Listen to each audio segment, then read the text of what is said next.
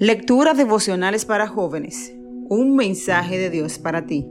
Cortesía del Departamento de Comunicaciones de la Iglesia Adventista del Séptimo Día Gascue, en Santo Domingo, capital de la República Dominicana. Hoy, 16 de febrero. Cantos en la noche. Te ruego, Dios de mi vida, que el día que me muestres tu amor y que por la noche tu canto me acompañe. Salmo 42, 8. Puede que te parezca extraño, pero incluso hoy día existen grupos indígenas en algunas zonas del planeta que viven como lo que hacían sus antepasados y prácticamente no han tenido contacto alguno con la civilización. Uno de esos grupos son los Nucamacú, una tribu que habita en la región amazónica de Colombia.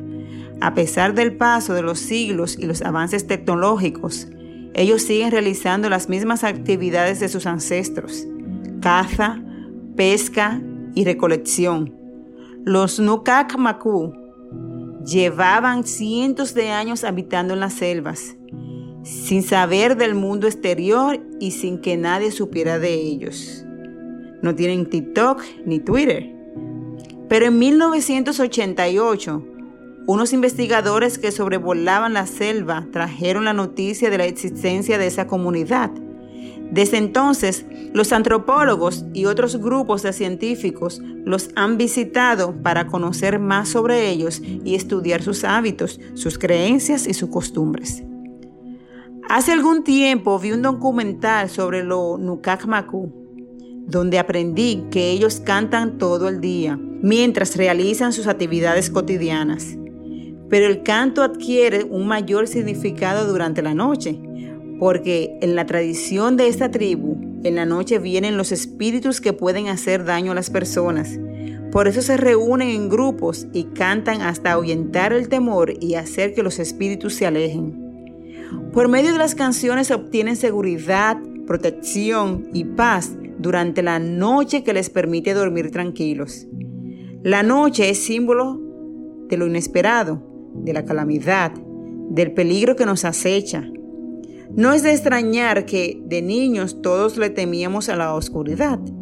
Incluso después de que nos hacemos adultos persiste el miedo al peligro que se oculta tras las tinieblas. ¿Cómo podemos enfrentar la duda y la inseguridad? En el Salmo 42, los hijos de Coré elevan una petición al Señor, que por la noche tu canto me acompañe. Los Nukakmaku tenían la clave. La música puede ayudarnos a enfrentar nuestros temores. Pero hay algo más que el Salmo añade, tu canto. No es cualquier música, es aquella que proviene del Señor. ¿A qué noche te estás enfrentando hoy? ¿A qué le temes al iniciar este día?